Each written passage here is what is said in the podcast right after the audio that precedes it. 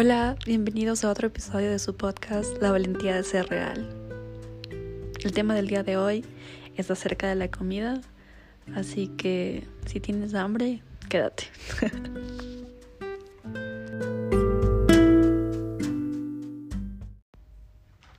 Hola, hola a todos, bienvenidos a otro episodio de mi podcast. Yo soy Belén, su host, y hoy voy a hablarles de la comida y de cómo ha mejorado mi relación con ella y cómo eso ha impactado de forma positiva mi salud física, mental y emocional. Para esto voy a darles un breve contexto desde cuando comencé a tener problemas con la comida que me llevaron a tener conductas muy extremistas desde restricciones hasta atracones de comida. Durante mi adolescencia siempre fui bastante delgada y nunca tuve conciencia de lo que comía porque en realidad nada me hacía engordar. Entonces digamos que disfrutaba de comer todo lo que quería sin que eso afectara mi peso. Sin embargo, eso no significaba que comía de una forma súper, súper saludable, pero tampoco tenía malos hábitos de alimentación. Para ser honesta, creo que no tenía ningún conocimiento de nutrición y no tenía tampoco como esta conciencia corporal a los 19 empecé a consumir alcohol de manera regular y después de algún tiempo me di cuenta de que eso me hizo subir de peso. Aparte no tenía una buena alimentación en ese tiempo y mi cuerpo ya no tenía el mismo metabolismo de cuando era adolescente. Pero aún no había este conflicto con la comida. O creo que más bien no era muy consciente sobre la relación que yo tenía con ella. El conflicto con la comida en realidad se origina en el 2018 cuando tuve una experiencia que me dejó bastante vulnerable, fue una experiencia de rechazo por parte de un chico y no supe cómo lidiar con esta situación. Entonces, a raíz de esta herida emocional, eh, usé la comida para distraer mi mente de todo lo que estaba pasando y no me permití sentir el dolor, ni la ira, ni la frustración que eso, que eso me causó y lo primero que hice fue refugiarme en la comida. Entonces fue una forma inconsciente, pero empezaba a obsesionarme con la comida y a generar un desorden alimenticio. Lo primero que me pasó fue que empecé a tener atracones de comida. Los atracones son comer cantidades grandes de comida sin ningún control. Y empecé haciendo esto porque cuando comía, en algún punto eh, sentía como esta sensación de bienestar y de calma. Y lo que en realidad pasaba era que en mi cerebro, al comer, eh, generaba más dopamina, la dopamina se incrementaba y me hacía sentir esta sensación de placer y de bienestar. Pero lastimosamente este estímulo duraba muy poco y después se iba. Y cuando este estímulo se iba es cuando venía lo feo, porque me invadía un sentimiento de culpa por haber comido demasiado y pensaba cómo podía compensar ese desequilibrio que acababa de hacer. Y aquí es donde se genera un círculo vicioso porque luego de eso pasaba las restricciones extremas y una forma de compensar el exceso era dejando de comer al día siguiente o comiendo una sola manzana o haciendo el doble de ejercicio para quemar calorías porque pensaba que eso me iba a ayudar a quemar más calorías. Entonces todo eso me llevó a tener comportamientos obsesivos. Empecé a contar calorías de todo lo que comía, en verdad de todo. Cada paquete de galletas, cada paquete de cualquier cosa, en verdad veía la información nutricional solo para ver la, eh, la cantidad de calorías que tenía. Y si es que no sabía la cantidad de calorías de algún alimento, lo googleaba. Por ejemplo, cuántas calorías tiene un filete de pollo, cuántas calorías tiene un una porción de arroz y empecé a hacer esto para no comer más de 700 calorías por día, lo cual en verdad es súper peligroso. Empecé a hacer dietas extremas que prometían resultados rápidos, a saltarme las comidas, a irme a dormir con hambre. Y todo era alrededor del control. Entonces era esta, era esta montaña rusa de excesos y de restricción. Y para mí comer bien era contar mis calorías. Para mí, para comer bien era si es que tenía la posibilidad de comer menos de 700 calorías. O sea, eso me hacía feliz y ese era el logro que yo me había propuesto. Y todo empezó a generar alrededor de la balanza, alrededor de la comida y obviamente teniendo estos hábitos que son tan, tan, en verdad, eh, poco saludables, tanto a nivel físico, a nivel emocional, a nivel mental.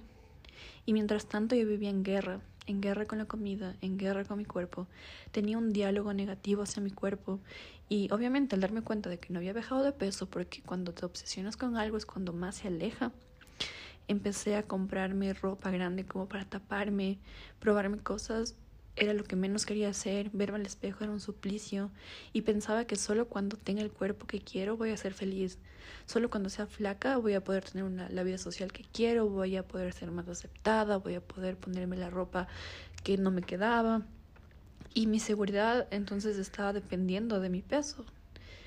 Y en ese tiempo no tenía ningún conocimiento, ninguna herramienta de cómo manejar la situación, no sabía con quién hablar. Pensaba que era la única persona que estaba pasando por lo mismo. Y bueno, entonces hasta que decidí que eso no era una forma de vivir, que todo lo que estoy haciendo para bajar de peso no está funcionando, entonces es hora, es momento de hacer las cosas diferentes. Y ahí es cuando en verdad fui honesta conmigo misma y empecé a ver cuál era el problema de raíz, qué era lo que estaba pasando en realidad y por qué estaba usando la comida para manejar mis emociones. Entonces ahí es cuando vuelvo de alguna forma a esa herida de rechazo del 2018, cuando pasó esta situación con este chico. Y me di cuenta que en verdad siempre estuvo ahí, o sea, que nunca solo estuvo ocultada, de alguna forma estuvo ahí escondida, pero nunca me permití vivirla para que sane, para que salga de mí. Y a través de la comida lo único que hacía era distraer el dolor. Entonces, ahí es cuando de verdad inicié el proceso de analizar qué es lo que había pasado. Y bueno, creo que en ese, en ese proceso me di cuenta de que lo que la otra persona hace no tiene nada que ver contigo, que no hice nada malo, que no fue mi culpa, porque por años me pasé cuestionando por qué las cosas terminaron como terminaron. Y obviamente toda esa situación afectó mucho mi autoestima, mi confianza, mi seguridad. Pensaba que mi validez dependía de mi estatus social, de mi estatus económico, de mi apariencia, de mi peso. Pero creo que hacer ese proceso fue muy, muy necesario. Obviamente fue un proceso doloroso, incómodo, pero era el proceso que de verdad necesitaba hacer y fue muy importante dentro de mi proceso de recuperación. Y bueno, aquí les voy a introducir un nuevo tema que es la biodescodificación. La biodescodificación es una propuesta de la medicina alternativa que intenta encontrar el origen metafísico de las enfermedades o su significado emocional para buscar a partir de allí la forma más efectiva de sanar. Entonces, eh, la parte que yo tiendo a subir de peso con más facilidad es la parte de la, parte abdominal. Entonces, eh, quise googlear el significado emocional de la grasa abdominal. Y cuando vi lo, que me salió fue de verdad súper, súper impresionada. De verdad me quedé impresionada por la tan asertivos que fueron las, las definiciones, los conceptos que me dieron, el significado que eso era.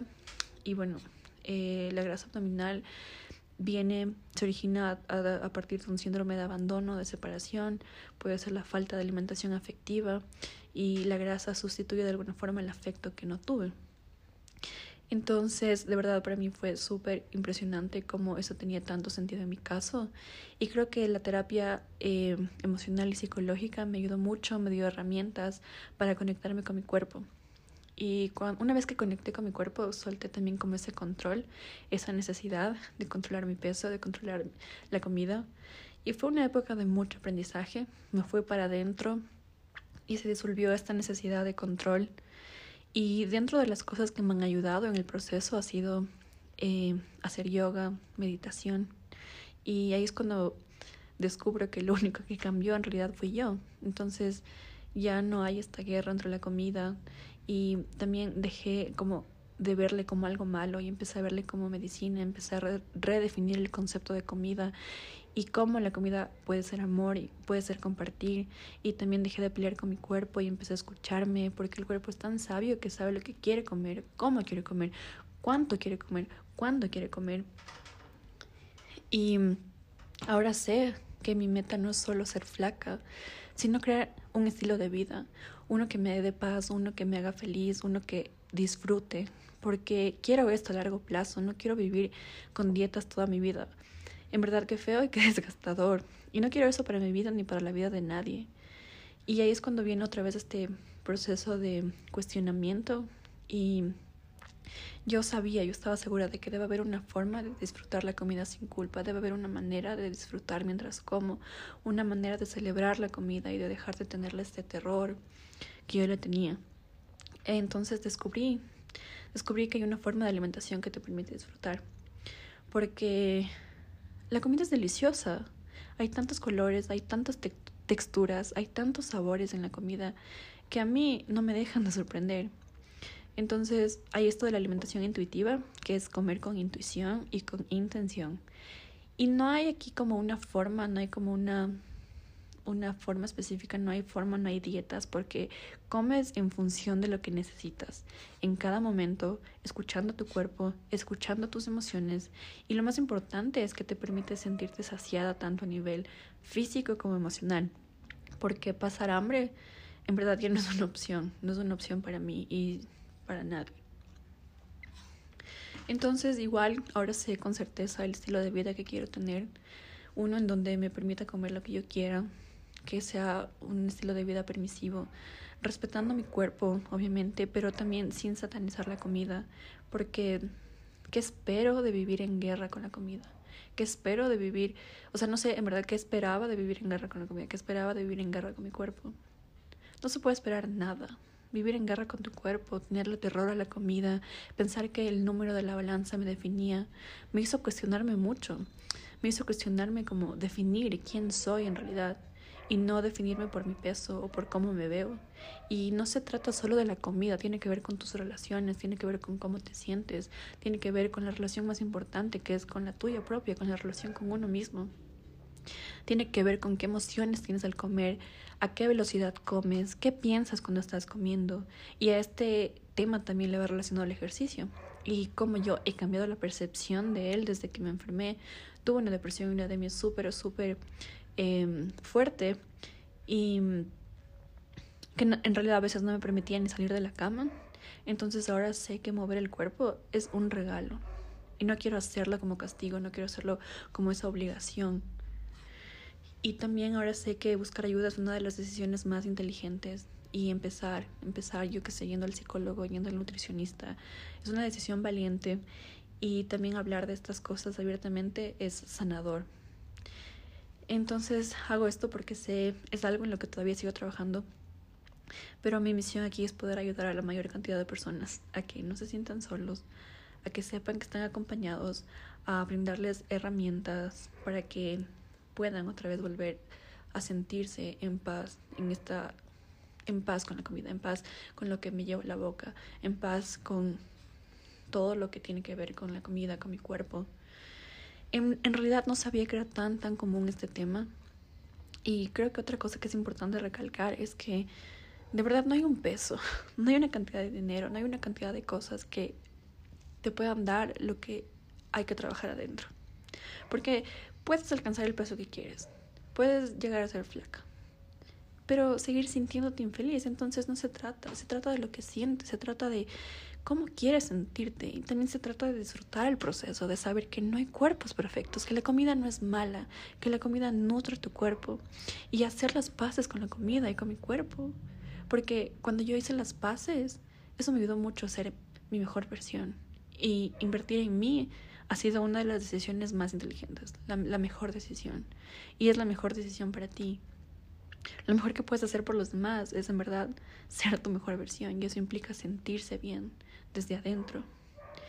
Y también es importante trabajar las cosas que no le ponemos mucha atención muchas veces, pero que están ahí, esas cosas que están adentro y que de alguna forma a veces se exteriorizan a través de este tipo de situaciones, a través de este tipo de comportamientos, para que las escuchemos. Entonces, eso es todo. Gracias por escucharme. En el próximo episodio voy a hablar de la crisis de los 20 y de cómo ha sido tan chévere y tan mágico conectar con amigos que están pasando exactamente por la misma situación y sobre todo lo, aliviador que se siente ser real y saber que muchas cosas de las que preferimos no decir a veces son en realidad tan comunes y se puede generar como esta red de apoyo y de soporte entre todos. Así que les espero. Un abrazo. Gracias, gracias por escucharme. Cuídense mucho. Nos vemos pronto. Bye, bye, bye, bye, bye.